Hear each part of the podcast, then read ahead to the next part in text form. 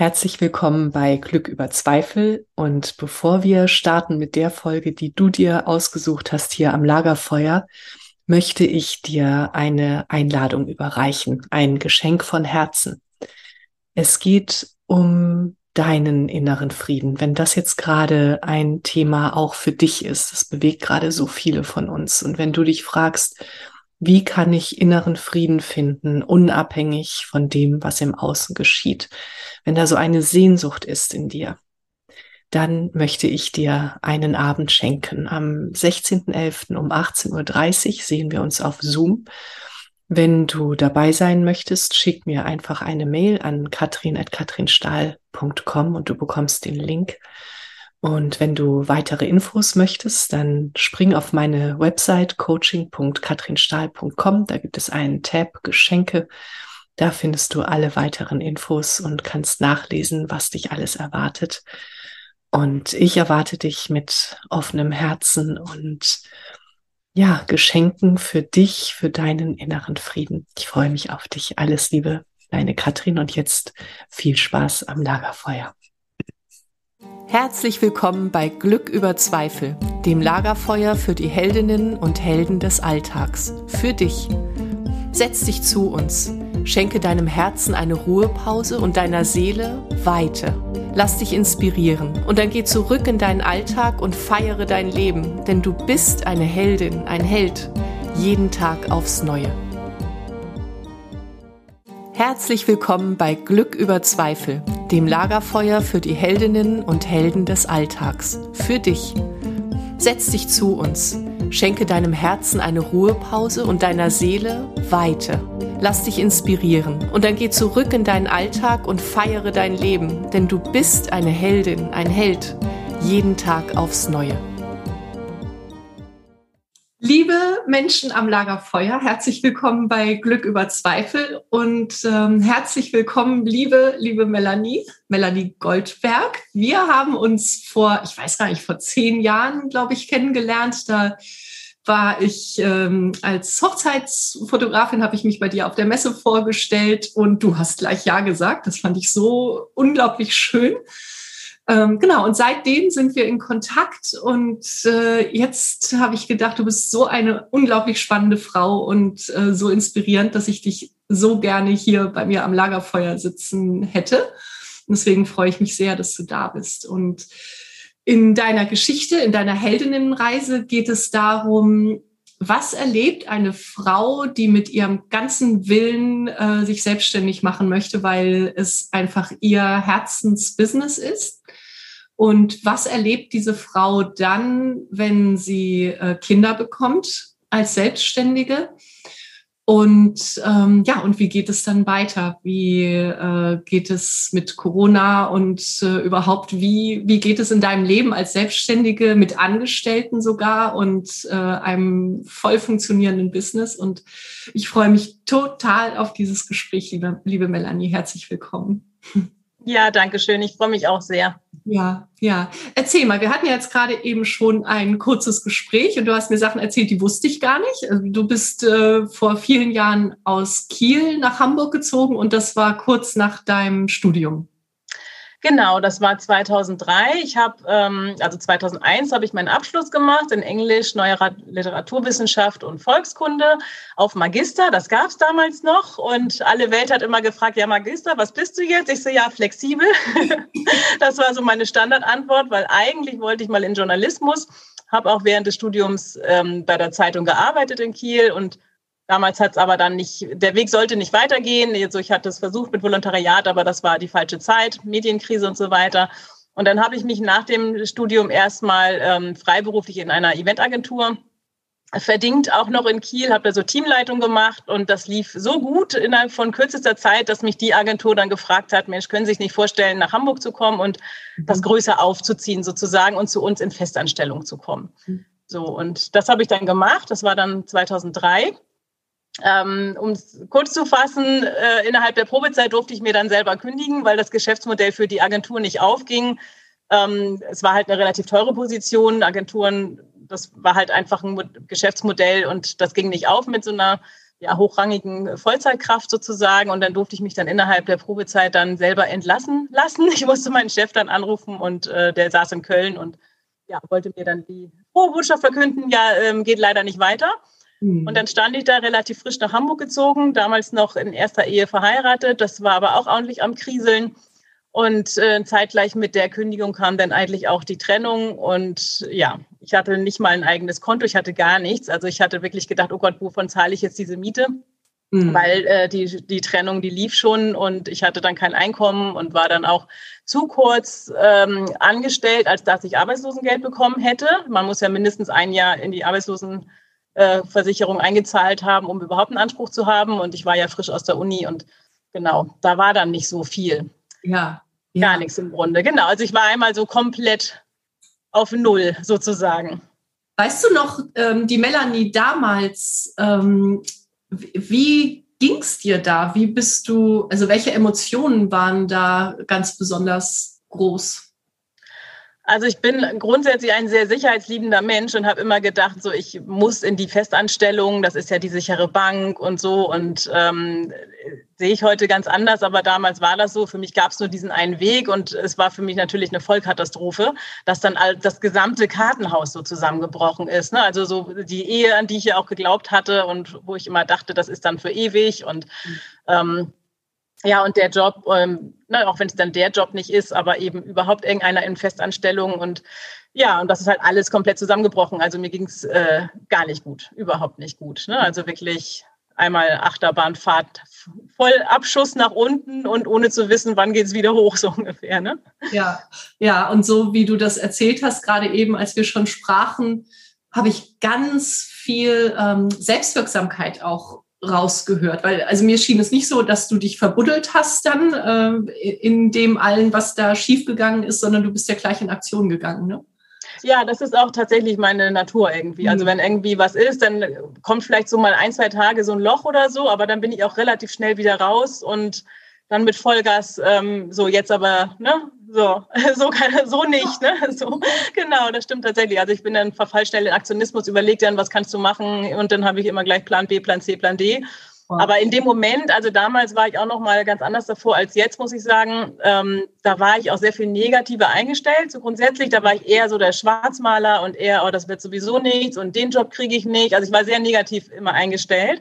Und ja. da muss ich auch sagen, da hat mir die Krise echt geholfen. Einfach dieses, jetzt weiß ich einfach, irgendwie geht's immer weiter oder ich schaffe das. Ne? Weil ich habe damals wirklich viel geschafft, also wirklich, ja, das war wirklich, ähm, ne, war schon nicht schlecht, was ich dann ähm, mir aufgebaut habe. Und seitdem weiß ich so, hey, ich habe zwar keinen Bock, es nochmal zu erleben, aber wenn, dann wüsste ich, ich würde es halt nochmal schaffen. So, ne? mhm. Ja, also das hat sich dadurch tatsächlich komplett gewandelt, so für mich. Und, und rückblickend war die Zeit der Arbeitslosigkeit auch gar nicht so schrecklich lange, aber wenn man davor steht und nicht weiß, wie lange wird es sein, ist es natürlich erstmal katastrophal. Ja, ja, genau. Und erzähl mal, äh, was hast du dann gemacht? Ähm, ich habe dann ähm, das gemacht, was ich kann. Also ich habe ja auch Englisch und, äh, studiert und habe immer schon eigentlich auch Nachhilfeunterricht gegeben. Ich habe mich dann bei verschiedenen Lerninstituten beworben, in die, um in die Erwachsenenbildung zu gehen als Freiberufler, wo man jetzt keine pädagogische Ausbildung haben musste und ähm, bin da auch relativ schnell auch genommen worden als Lehrkraft, habe dann wirklich Jobs angenommen, wo ich dann täglich von Hamburg nach Lübeck gependelt bin, um dann ähm, ähm, na, hier, äh, diese, Arbeits, diese Arbeitsbeschaffungsmaßnahmen, also vom Arbeitsamt, wenn dann ähm, die Arbeitssuchenden so Kurse vermittelt kriegen. So, da habe ich dann, also ich habe quasi nicht direkt fürs Arbeitsamt, aber für so einen Bildungsträger mhm. gearbeitet, mhm. die immer Bedarf haben, die allerdings auch sehr schlecht bezahlen, muss man dazu sagen. Da kann man sich schon bei Hartz IV fast hinten wieder anstellen, wenn man die Leute unterrichtet hat, dann man verdient da so schrecklich wenig, aber die Masse macht's dann. Also ich habe dann wirklich über sechs, sieben Wochen am Stück jeden Tag äh, acht Stunden in Lübeck dann unterrichtet, wieder hin und her gefahren mit Unterrichtsvorbereitung und Nachbereitung für, ich sag mal, 10 Euro die Stunde. Ne? Also es war wirklich wenig Geld, aber die Masse hat es dann gemacht. Dann habe ich noch privat mir irgendwie ein paar ähm, äh, Schüler ähm, akquiriert. Ich weiß gar nicht mehr, wie ich das gemacht habe, aber es gibt, gab mit Sicherheit irgendwelche Plattformen, wo man sich, wo man quasi inserieren konnte. Da habe ich übersetzt. Also ich hatte tatsächlich auch einen sehr guten Kunden für Übersetzungsarbeit, Deutsch-Englisch. Da kam auch immer ziemlich kurzfristig, aber auch ganz gut was rein, wo ich auch ganz gute Preise nehmen konnte, weil es ein Pharmakonzern war. Das war mein großes Glück. Und, ähm, und an der Eventagentur habe ich auch noch, ähm, da hatte ich mich beworben. Das war ganz lustiger Zufall. Das hat eine ehemalige Kommilitonin von mir, die hatte da schon gearbeitet. Mit der hatte ich gar keinen Kontakt mehr. Und die hat meine Bewerbung aufgemacht und hat mir dann irgendwie eine SMS geschrieben damals. Sie sagte, ich habe gerade eine Bewerbung aufgemacht, ruf mich mal privat an. Ich kann dir das Arbeiten hier nicht empfehlen. so. Und ähm, naja, und dann haben wir uns aber darauf verständigt, dass ich das trotzdem versuche und aber vorschlage, keine Festanstellung, nur freiberuflich auf Stundenbasis. Das fand nämlich der Chef damals so ganz toll. Für mich war das super, dass ich da nicht so gefangen war in so einer Mühle, also dass ich quasi vom Regen in die Traufe von dem anderen Job komme. Und ähm, ja, genau. Und äh, dem Ganzen parallel lief dann quasi meine Schnapsidee, sag ich mal, mich als Hochzeitsplanerin selbstständig zu machen. Die Idee hatte ich tatsächlich schon, als ich ähm, im Studium noch war, so kurz vor Ende. Ich habe meine Magisterarbeit in Kanada geschrieben und ähm, mit meiner heute noch sehr, sehr guten Freundin zusammen gewohnt, also die ich darüber kennengelernt habe. Mhm. Und äh, der hatte ich das damals schon erzählt, wenn alle Stricke reißen, werde ich Hochzeitsplaner. So, und dann habe ich mich daran erinnert und gesagt, so, nein, die Stricke sind ja jetzt irgendwie aufgerissen. Also jetzt, da ist ja jetzt gerade nichts mehr. Also ich stehe ja jetzt quasi äh, ne, am Ende oder am Anfang, wie auch immer. Und jetzt, ähm, ja, dann mache ich das halt einfach so. Ne? Und ähm, das gab es damals noch nicht in Hamburg. Also ich war auch tatsächlich die Erste. Mhm. Und ähm, habe dann auch überlegt, ja, wie gehst du das an? Und muss man wirklich sagen, vor 20 Jahren, Google war ja auch überhaupt nicht sortiert. Also man konnte ja nicht irgendwie Hochzeitsplaner Hamburg eingeben und dann kamen da zehn Leute oder eben auch keiner, weil es keinen gab, sondern man wurde ja durch die ganze Republik verstreut. Ne? Also ich habe mhm. teilweise dann irgendwann Anfragen gekriegt, die kamen dann aus München oder so, weil es einfach nicht sortiert war in dem Sinne. Ne?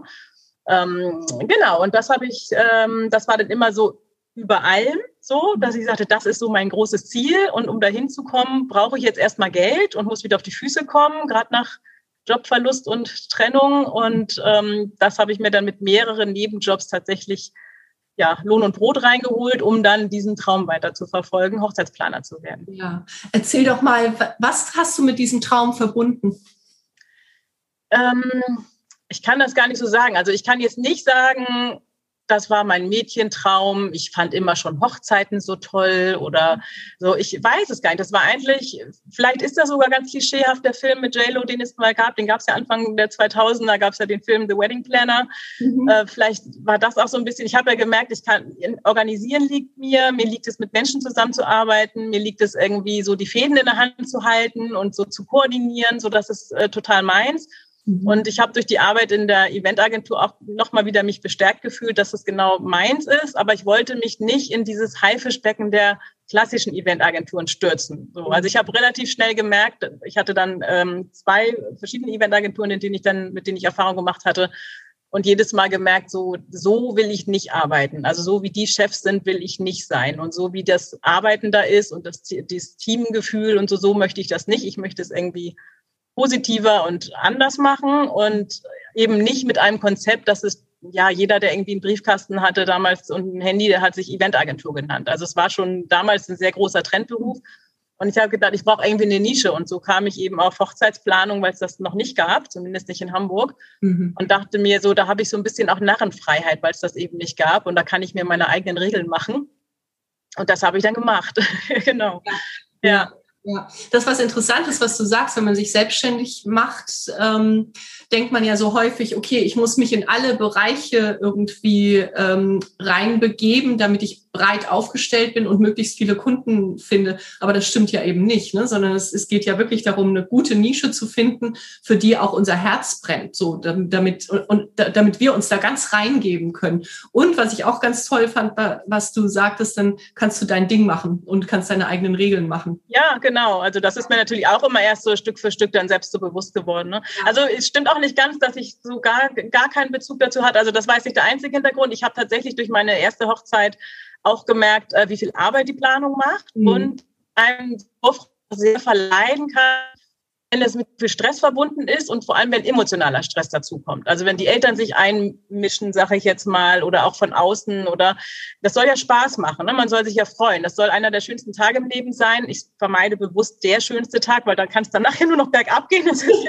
also das ist irgendwie so ein, äh, ist ja ein Widerspruch in sich, schönster Tag und danach, ja super, kommt nichts mehr. Ne? Also, da kann, kann ich mich gleich begraben. Insofern sage ich, einer der schönsten Tage und das ist ja auch definitiv das größte Fest, was man in dem Alter dann auch feiert. Davor hat man ja, ne, was hat man gefeiert? Geburtstage, Konfirmation, aber das ist ja bei weitem nicht so, ne, hat ja nicht so den Stellenwert auch. Und und die Emotionen, die mit einhergehen. Und das sind halt positive Emotionen, weil man sich freut. Aber ich habe es halt am, selber erfahren. Dann will man es aller Welt erzählen und verkünden ganz stolz und sagen, toll, wir heiraten und so. Und wenn dann von allen Seiten kommt, oh nee, aber nicht an dem Datum. Ja, also aber nicht in der Kirche, aber nee, so nicht. Ne? Und habt ihr schon dies und habt ihr schon das, wo man sofort so einen Dämpfer kriegt. So. Und das musste ich tatsächlich damals auch selber erfahren und habe dann gedacht, das geht bestimmt ganz, ganz vielen so. Und das muss ja nicht sein. Oder selbst wenn man dann diesen emotionalen Stress hat, sag ich mal, wo ein Außenstehender ja schwierig helfen kann, aber ich kann ja alles andere dann abnehmen, dass man zumindest nicht so eine Doppelbelastung dann hat, ne? sondern dass man wirklich, also ich wollte wirklich den Paaren helfen, diesen Tag richtig genießen zu können und die Vorfreude vor allem genießen zu können. Mm, schön. Und es schön zu machen. Genau, und es schön zu machen auf jeden Fall, genau. Ja. Weil das ist so das, was ich immer äh, in mir habe, wenn ich an die Hochzeiten äh, denke, die wir so zusammen gemacht haben, beziehungsweise wo ich dann fotografiert habe. Und ich kam immer rein und es war schön. Es war immer immer schön. Also es war immer toll. und also unglaublich. Und äh, dann hat mir auch das Fotografieren so viel Spaß gemacht. ja, ja, die Paare sind dann auch einfach toll. Ne? Also wenn man, wenn die schon entspannt rangehen, weil das es gibt ja nichts Schlimmeres, als wenn die selber mit Augenringen und gestresst und irgendwie manchmal nur denken, so hoffentlich ist sie, wir freuen uns, aber wenn das Wochenende vorbei ist, sind wir auch froh. Und das ist doch ganz, ganz schlimm. Also das ist doch, ist ja, ja, furchtbar. Ne? Ja. ja. Erzähl doch mal, ähm, hast du eine Hochzeit, die dir so ganz besonders im Gedächtnis ist? Warum auch immer? Ähm, nee, kann ich gar nicht sagen. Also ich habe mittlerweile weit über 500 Hochzeiten organisiert. Mhm. Also eher irgendwas zwischen 500 und 1000, ja. Und, ähm, und jede ist für sich besonders. Klar, so ein, klar mhm. sind auch welche, die sind so normal, sag ich jetzt mal. Andere sind natürlich vom Budget oder der Personenzahl nochmal herausragender, aber irgendwie ist jede Hochzeit ist einfach für sich was Besonderes, weil das Brautpaar das macht. Ne? Also ich habe ja teilweise dieselbe Location mit denselben Dienstleistern, weil es einfach passt. Und trotzdem ist es ein komplett anderes Fest, weil es hm. das Paar und die Gäste dann wieder machen. Ne? Und die, die geben einfach diese besondere Note. Und ich mache es ja jetzt seit über 18 Jahren und ich kann mir immer noch keinen schöneren Beruf vorstellen. Und äh, also es macht mir immer noch genauso viel Spaß wie am Anfang und mit derselben Leidenschaft. Natürlich ist mein Qualitätsanspruch dann auch gestiegen über die Zeit, aber man kommt immer noch wieder auf was Neues, man kriegt immer noch wieder Impulse von außen. Auch die Paare geben einem ja die Impulse, dass die einen auf Ideen bringen, wo man so denkt, so Mensch, da habe ich selber auch noch nie drüber nachgedacht. Also das entwickelt sich stetig weiter und dieses ganze, dieser ganze Hochzeitsmarkt, der hat sich natürlich jetzt auch über die letzten Jahre nochmal krass weiterentwickelt, auch durch Einflüsse aus den USA und anderen Ländern. Und das macht es auch so spannend, dass es einfach ähm, nicht 0 nach 15 ist und nicht so man so, ja, immer, ne, also es wird einfach nicht langweilig. Ne? Ja, ja, ja, ja. Und ich glaube, und das ist wieder so ein wichtiger Punkt, ähm, was die Selbstständigkeit angeht, so immer, also nicht stehen zu bleiben, egal in ja. welchem Bereich man ist, ne, sondern immer zu gucken, so was tut sich gerade und neugierig zu sein und offen für Impulse, so wie du es gerade. Ja, auf jeden Fall, ja. Ja, ja, schön. Ja, und äh, dann äh, lief's und du äh, hast sogar Angestellte. Ähm, ja, das lief ziemlich schnell. Also am Anfang, klar, da war ich immer noch in diesem Modus, oh, das wird sowieso nichts und, und das dauert alles so lange und wann kommt denn endlich der erste Kunde? Aber man muss sich wirklich vorstellen, damals, ähm, also ich habe dann eine Webseite gebaut da habe ich über, auch über irgendeinen Nebenjob habe ich dann jemanden dann empfohlen bekommen, der mir die Webseite machen konnte, mit dem ich tatsächlich heute noch zusammenarbeite. Ah, okay. Der damals ja auch auf einem ganz anderen Level gearbeitet hat. Ne? Und dann habe ich das so alles so ein bisschen selbst gebastelt und mit Fotos von Hochzeiten von Freunden, also wirklich so ganz klischee-mäßig.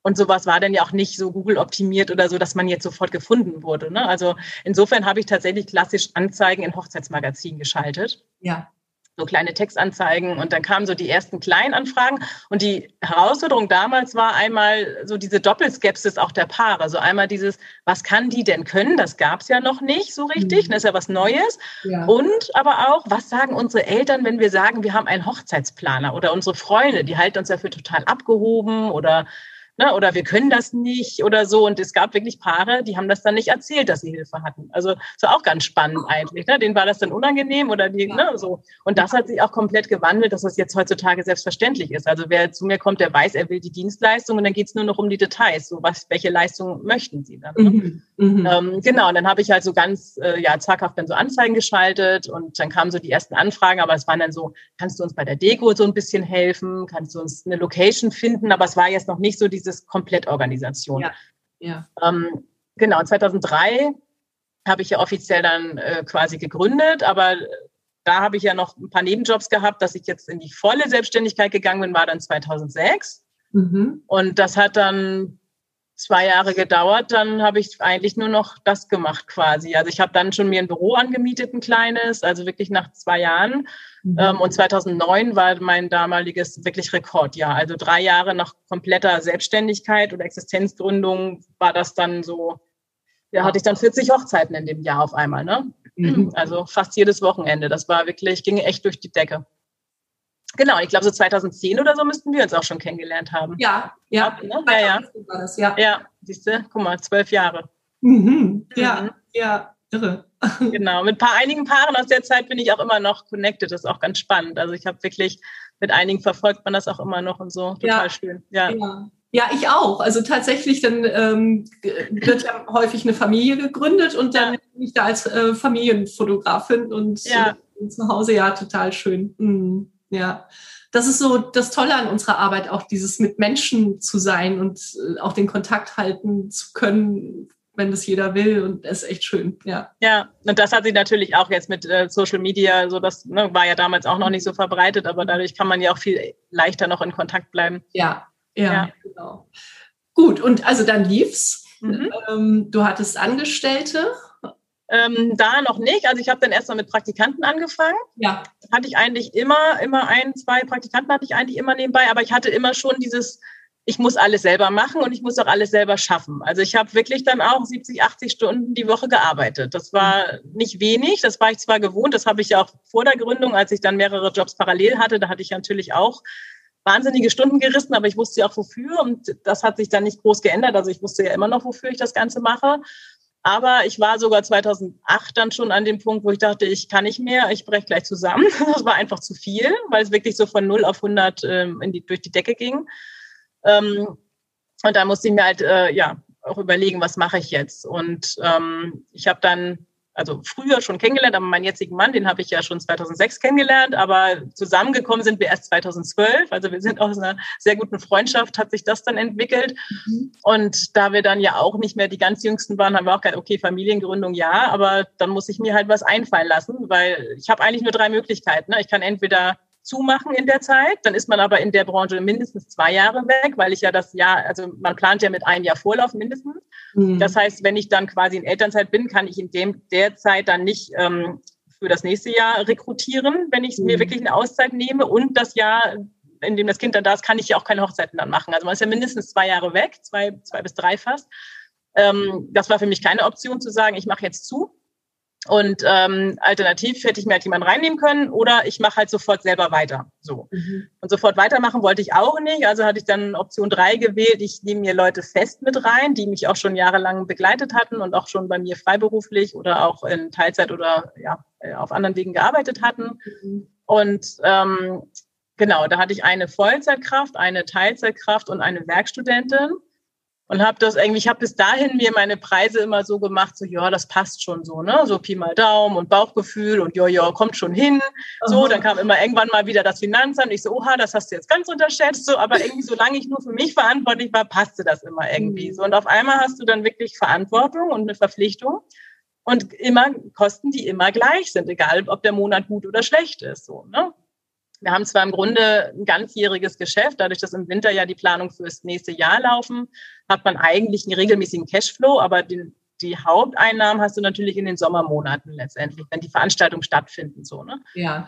Und, Und du, hast ja vor, ähm, du, hast ja vorhin gesagt, du bist so ein ähm, sicherheitsliebender Mensch. Das stelle ich mir ganz schön groß vor als Schritt, zu sagen, die Verantwortung übernehme ich jetzt. Ja, also es war einfach viel auf einmal. Also ich hätte erstmal ein bisschen, also ich kleiner anfangen sollen, vielleicht erstmal mit einer Person. Also letztendlich hat sich das auch entwickelt. Ich war dann ja auch noch selber die ganze Zeit dabei.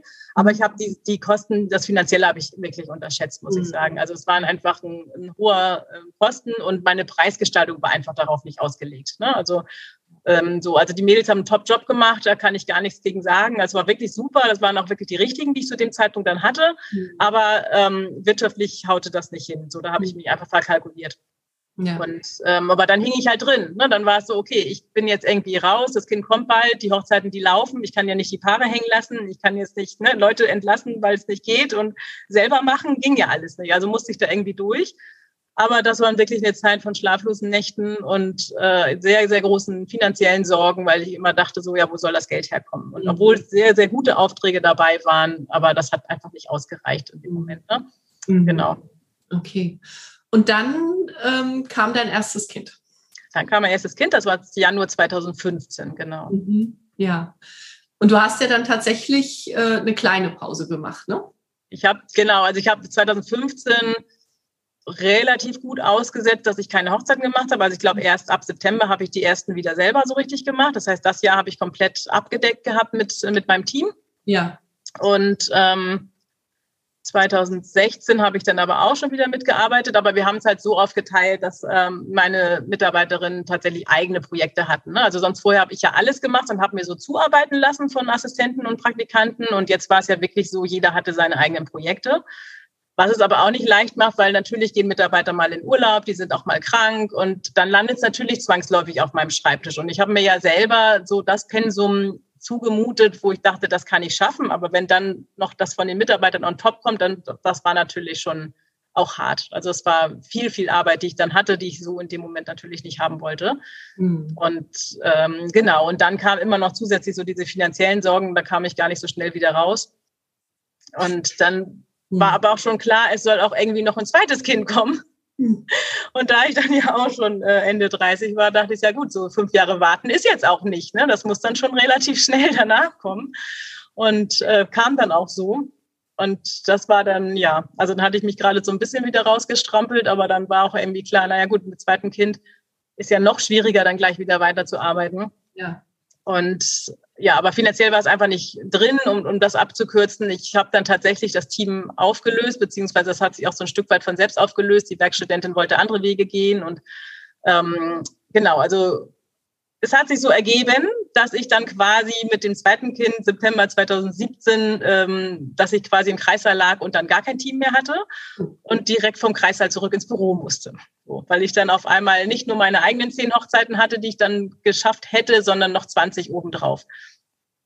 Okay, okay. Und parallel dazu hatte ich noch ein Buchprojekt angenommen. Das kam auch noch. Ich habe ja einen Lehrgang geschrieben, der ist jetzt am Start tatsächlich. Und die Anfrage kam in meiner zweiten Schwangerschaft und dachte ich, ach ja, das ist ja super, so ein paar Bücher schreiben in der Elternzeit, das kannst du ja machen. Das waren dann zehn Lehrbücher und die habe ich dann auch noch in der Elternzeit geschrieben oder zumindest angefangen. Äh, ja, das hat sich dann ein bisschen hingezogen, aber jetzt ist der Lehrgang am Start. Aber das war dann eben auch noch so, wo so, ja klar, komm, machst du mal mit, ne? So. Ja. Okay, okay. Ich, also ich versuche mir gerade das vorzustellen. So, ich äh, bin, du meinst es ja so im Kreissaal oder eben äh, das, das, ich weiß, mein zweites Baby kommt auf die Welt und ich weiß aber auch, ich habe echt viel Verantwortung und äh, diese Hochzeiten sollen ja auch schön werden. Das soll ja äh, deinen Qualitätsstandards ähm, trotzdem genügen ähm, in der Heldenreise gibt es so einen, äh, eine Station, die nennt sich die Zerreißprobe. Und ähm, so das sehe ich gerade vor mir. So ist was würdest du, also weil du nix gerade, dann nehme ich mal an. Das klingt gerade so passend, ja. Ja, genau, genau. Wenn das jetzt eine Zerreißprobe war in dem Moment, in welche Richtungen hat dich das ähm, fast zerrissen? Äh, aufhören war ja immer, war ja nie eine Option eigentlich. Ne? Also es war wirklich so dieses, okay, dann muss ich es halt wieder alles selber machen. Ja. Die Idee, also meine Vision ganz, ganz am Anfang war mal eine große Hochzeitsagentur mit angestellten Hochzeitsplanern zu haben. Okay. Die hatte ich dann ja im Grunde, also jetzt nicht die Riesenagentur, wie man es vielleicht aus den USA kennt, aber es war ja immerhin, waren wir immer trotzdem die größte Agentur, jetzt auch in Hamburg und Norddeutschland und auch von meinen Kolleginnen bundesweit so viele Angestellte hatte eigentlich auch keiner. Mhm. Und das war für mich schon so, okay, funktioniert nicht. Also war tatsächlich so eine, war eigentlich so ein, so ein Scheitern in dem Sinne oder so eine Bestätigung, okay, dass der Plan geht nicht auf, das geht nicht. Mhm. So. Mhm. Ja, ah, und ich, und ich muss es doch selbst machen. Es geht ja. nur, ne, wenn, wenn man nicht alles selber macht. Ne? Das ist ja auch so ein schöner Glaubenssatz. Es geht nur, wenn man, ja, der ist ja so. Ne? Ja. Und ähm, ja, im Grunde war es das. Und dann habe ich also wirklich ein, 2018 war wirklich ein sehr, sehr anstrengendes Jahr für mich mit zwei Kindern und einem Kind, das nie geschlafen hat, mit den ganzen Hochzeiten, mit, mit dem Buchprojekt. Also es war wirklich sehr, sehr viel. Mhm. Und du hast es geschafft. Aber ich habe es geschafft und ich habe mich auch aus meinem ganzen Schuldenberg quasi wieder rausgestrampelt. Also ja, ich habe es geschafft. Hast du dich da gefeiert? Nein, keine Zeit. Dafür war keine Zeit. ja. Nee, zu dem Zeitpunkt nicht. Ich war einfach nur glücklich und froh und erleichtert, dass es einfach sich dann doch so gefügt hat. Und ja, also letztendlich, ich meine, mein Mann und ich, wir kennen uns ja jetzt schon sehr lange und äh, der belächelt das immer so ein bisschen, wenn ich dann jammer, wie schlecht das Jahr wird, wenn ich das im Januar schon so vor mir sehe, oh, das sind viel zu wenig Aufträge und es wird und er so, jedes Mal, wenn du es gesagt hast, war das Jahr besser als jemals zuvor. Also, ne, so halt mal die Füße still, halt mal den Ball flach. Und ich denke so, ja, aber diesmal ist es wirklich schlimm. naja, so, und am Ende irgendwie geht's ja dann doch immer irgendwie weiter. Mhm. Dauert manchmal vielleicht ein bisschen länger, als man sich das wünschen würde, aber ja, irgendwie geht das dann weiter. Ne? Ja, und du hast dich dann freigestrampelt und die, äh, den Schuldenberg abgeräumt und dann kam Corona, ne? Ja, also ich hatte dann 2019 wirklich ein sensationelles Jahr. Also es war wirklich mhm. so, das war vom ähm, Work-Life perfekt. Also es war nicht zu stressig, war genau richtig, war vom Umsatz her super und da dachte ich, super. Und 2020 wäre auch so geworden und dann kam Corona, genau, was natürlich für uns in der Veranstaltungsbranche katastrophal war und auch jetzt für mich tatsächlich nicht mehr, aber ähm, die Eventbranche leidet natürlich immer noch, weil Großevents einfach ganz anders geplant werden mit anderem Vorlauf und ja, ja also privat geht da tatsächlich gerade sehr viel mehr. Aber 2020 war natürlich katastrophal. Da hatte ich dann drei Hochzeiten. Eine davon war noch vor Corona, also genau die Woche vor dem Lockdown war die erste Hochzeit der Saison. Und dann kamen gerade mal noch zwei. Und wenn man dann denkt, und dann natürlich mit Lockdown und Kinder zu Hause und keine Schule, keine Kita, kein gar nichts. Ähm, wenn man dann denkt, so ja, jetzt kann man sich ja mal ein bisschen zurücklehnen und mal ein bisschen ausruhen, ging natürlich nicht. Also ich habe ja viel Seelsorge betrieben, die Brautpaare getröstet, um, umgeplant und geguckt, was geht wie. Ich habe mich ähm, ja auch ein bisschen ähm, engagiert politisch. Ich habe Brandbriefe geschrieben. Also ich bin ja auch zweite Vorsitzende im Bund Deutscher Hochzeitsplaner. Da haben wir versucht, natürlich viel für unsere Paare auch zu bewirken und für die ganze Branche zu bewirken. Da habe ich mich sehr doll engagiert, weil auch da wieder so dieser Aktionismus. Ne? Also ich kann dann nicht still sitzen und das über mich ergehen lassen. Also jetzt nicht Kopf in Sand und ja, ich warte, bis es vorbei ist, sondern so, okay, was kann ich jetzt tun, um aktiv da auch rauszukommen, so aus der Nummer. Ne? Ja, ja. Ich hake ein bisschen ein bei dem Begriff Aktionismus, weil der häufig so, ähm, so negativ besetzt ist. Ne? So Aktionismus denken vielleicht viele daran, ich renne in die Richtung, ich renne in die, aber ich habe nicht wirklich einen Plan, so ähm, sondern es ist einfach, äh, weil ich nicht still sitzen kann, mache ich irgendwas und so hört sich das bei dir nicht an. Es ist mehr so, du, du äh, kannst nicht akzeptieren, dass du ähm, in einer Situation gefangen bleibst, sondern nee, so eine Handlungsunfähigkeit. Nee, das, ja, das kann ich nicht. Ja, ja, nee. ja, ja. Und dann und dann tust du, so fühlt sich das für mich an, Sachen, die wirklich sinnvoll sind und die dich wieder in die Selbstwirksamkeit bringen. Zumindest die, von denen ich glaube, dass sie sinnvoll sind in dem Moment. Ja. Genau. Und ob es dann was bringt, das sieht man dann hinterher. Aber genau, also ich muss irgendwie immer was tun, um das Gefühl zu haben, ich habe alles versucht. Und wenn das dann auch nichts ist, dann ist es halt so. Aber zumindest nichts unversucht lassen. Ja. Ja, ihr habt ja sogar auf dem Rathausmarkt in Hamburg einen wunderschönen Tisch gedeckt, ne? Ja, da, genau, das war auch eine Demo. Also da habe ich dran teilgenommen, die habe ich gar nicht mit, äh, mit organisiert, aber ich habe teilgenommen auf jeden Fall. Und wie ja. gesagt, auch sehr, sehr viele Brandbriefe geschrieben und ja, Interviews geführt, auch mit Virologen und ähm, Politikern auch. Mhm. War auch mal spannend. Ja. Auch ernüchternd, aber auch spannend. so eine ganz andere Zeit, ja. Ja, ja. Genau, also es war auch dann nicht langweilig. Ne? Es war jetzt nicht so, dass man sagt, so man hat jetzt nichts zu tun. Irgendwie war man trotzdem in Vollzeit beschäftigt, wenn man mhm. so will. Ne? Mhm. Ja. äh, ich hatte ja am Anfang versprochen, dass wir über Selbstständigkeit und Kinder haben auch reden. Wie erlebst du das? Ähm, ja, da schlagen auch echt so zwei Herzen in meiner Brust. So auf der einen Seite wollte ich natürlich dann auch viel Zeit für meine Kinder natürlich haben und mich ein bisschen, ein bisschen kürzer treten, ein bisschen weniger arbeiten. Und gleichzeitig macht mir aber der, der Job auch so viel Spaß, dass ich da auch gar nicht so äh, nicht anders kann. Ne? Auf der einen Seite denke ich, ach, du hast jetzt so viele Hochzeiten gemacht, du hast alles gesehen, du musst dir nichts mehr beweisen. Da ist jetzt keine Hochzeit mehr, wo du denkst, ach, das müsstest du noch mal machen für dein Portfolio oder so. Klar, immer was, irgendwas kommt sicherlich immer noch mal, aber da ist jetzt nichts, wo ich sage, so, das brauche ich jetzt noch so für mich. Ne? Mhm. Und jetzt kann ich mich ja mehr auf die Familie konzentrieren. Aber es macht mir auch einfach so viel Spaß, dass ich das gar nicht, äh, gar nicht so viel kürzer treten will. Ja. Und da bin ich dann wirklich hin und her gerissen. Ne? Zwischen, ähm, ja, einerseits willst du dann zwischen 15 und 20 Uhr nicht arbeiten, weil du dann Zeit für die Kinder haben willst. Und andererseits geht's dann auch nicht, weil die Paare dann um 17, 18 Uhr Zeit haben zum Telefonieren. Mhm. Und dann machst du es doch irgendwie, dann schiebst du doch wieder Termine zwischen. Also da bin ich immer noch so hin und her gerissen für mich und habe da auch noch nicht den perfekten Weg gefunden. Ja. Dass ich sage, ich werde jetzt so jedem gerecht irgendwie. Mhm. Ähm, ja, andererseits, meine Güte, jetzt wachsen die Kinder auf mit einer arbeitenden Mutter, die selbstständig ist und ihr Ding macht. Das ist ja vielleicht auch nicht so schlecht. Ja, dazu kann Wenn sie es irgendwann verstehen, ne? wenn sie es dann irgendwann verstehen. Genau. Jetzt ist natürlich noch viel so, ja, du hast ja nie Zeit, du bist immer am Telefonieren oder sitzt mhm. immer vor dem Computer oder so. Mhm. Und gerade wenn man zu Hause dann ist, man ist ja da, wenn man im Homeoffice arbeitet, aber man ist ja nicht präsent für die Kinder. So. Und ja. da versuche ich schon ein besseres Vorbild zu sein, dass sie einen eben nicht immer am Handy sehen und nicht immer am, am Laptop sehen. Mhm. Aber es ist, ist schwierig natürlich umzusetzen. Ja. ja. Ja, ich habe gerade, also meine ähm, zwei, meine ersten zwei Kinder, die sind ja schon erwachsen, äh, schon lange. Und ich habe gerade vor kurzem mit meinem mittleren Sohn gesprochen und habe gesagt, es tut mir so leid, dass ich immer so viel gearbeitet habe und so wenig Zeit hatte für euch. Und dann meinte er, Mama, das war, das war doch cool. so, weil, weil das für sie eben war, dass sie ganz schnell gelernt haben, selbstständig zu werden. Und er hat das überhaupt, er hat mein Problem tatsächlich nicht verstanden.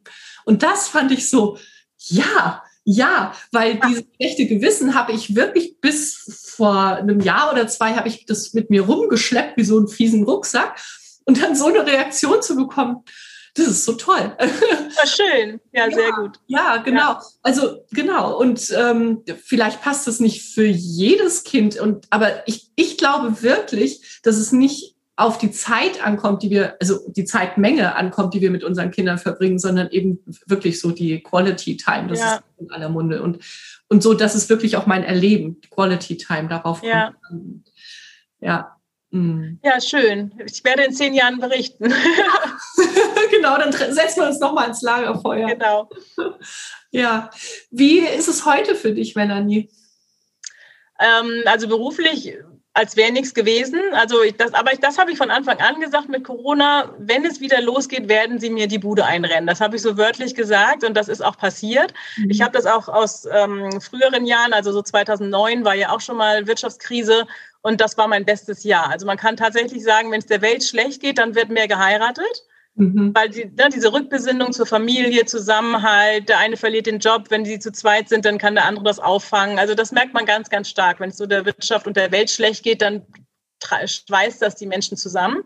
Und dann wird tatsächlich auch mehr geheiratet. Und das war mir auch klar mit ähm, Corona. Also die Hochzeiten, die waren dann ja auch nicht abgesagt, die waren dann verschoben.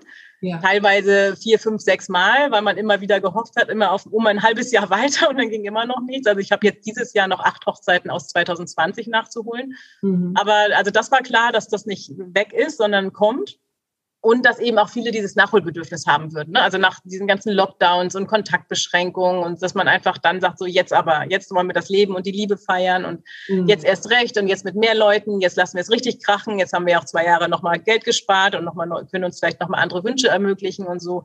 Und das ist jetzt tatsächlich, tritt das jetzt ein. Also vorausgesetzt, wir dürfen das alles machen, wird das ein sehr, sehr gutes Jahr werden, äh, mit aber auch sehr viel Arbeit natürlich. Aber spannenderweise ähm, sind die Sommerferien, unsere Hamburger Sommerferien, da habe ich eine Hochzeit. Das heißt, ich kann komplett, ich habe ja jetzt erst ein Schulkind, also der war ja letztes Jahr auch nicht in der Schule und jetzt ist er ja mhm. Schulkind. Jetzt muss ich ja auf sowas wie Sommerferien und Ferien überhaupt ähm, achten.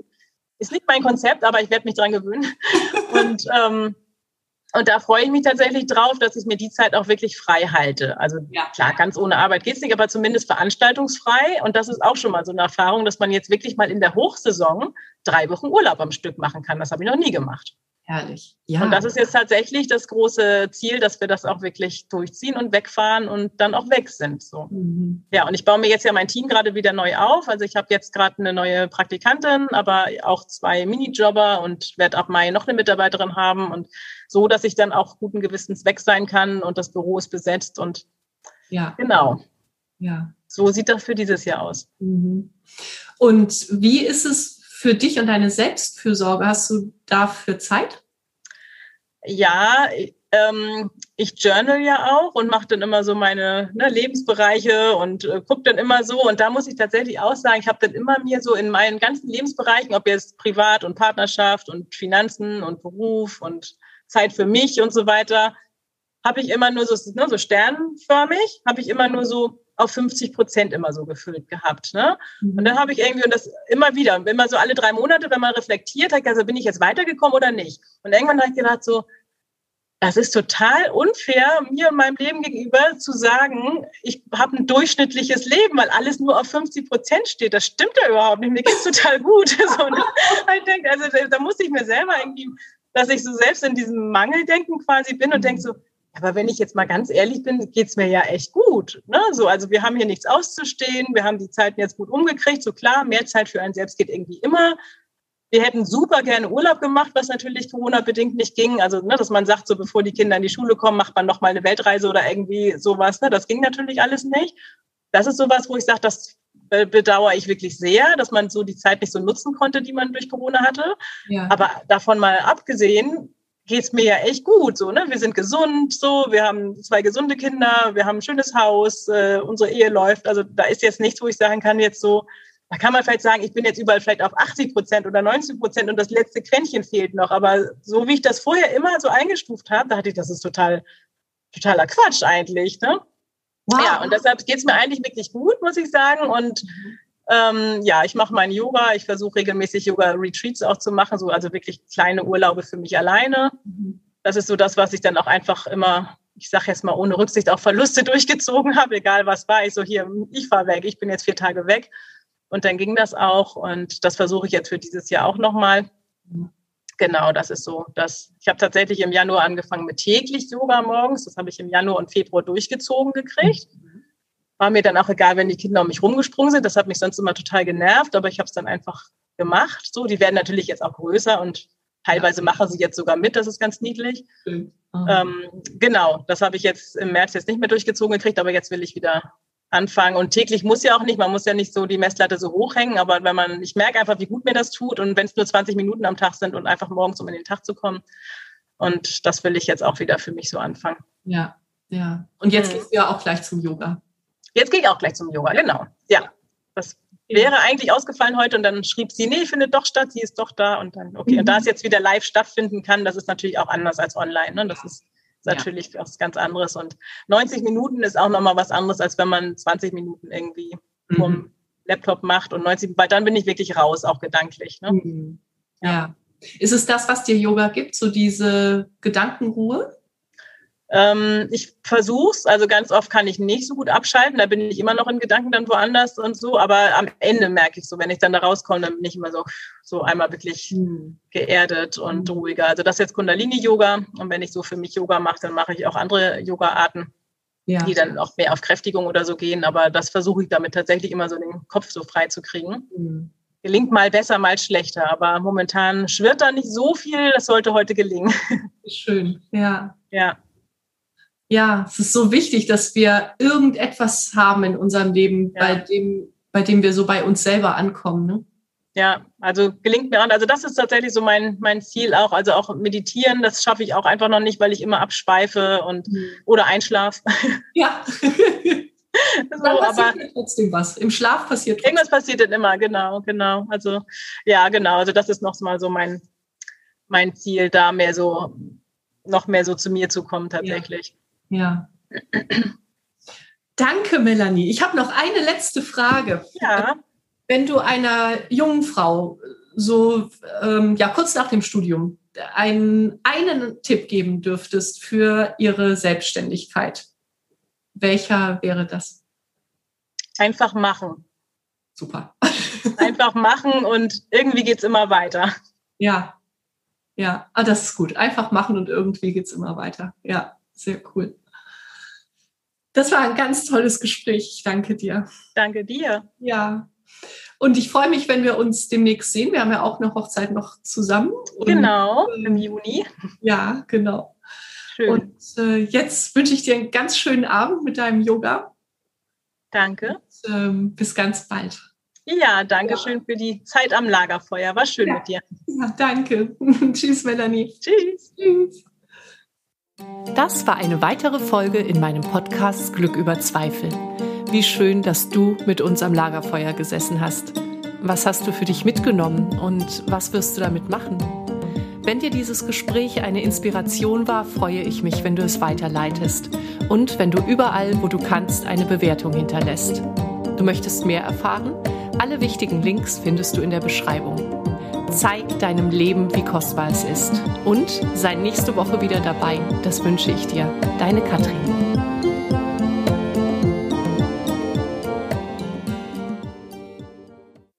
Das war eine weitere Folge in meinem Podcast Glück über Zweifel. Wie schön, dass du mit uns am Lagerfeuer gesessen hast. Was hast du für dich mitgenommen und was wirst du damit machen?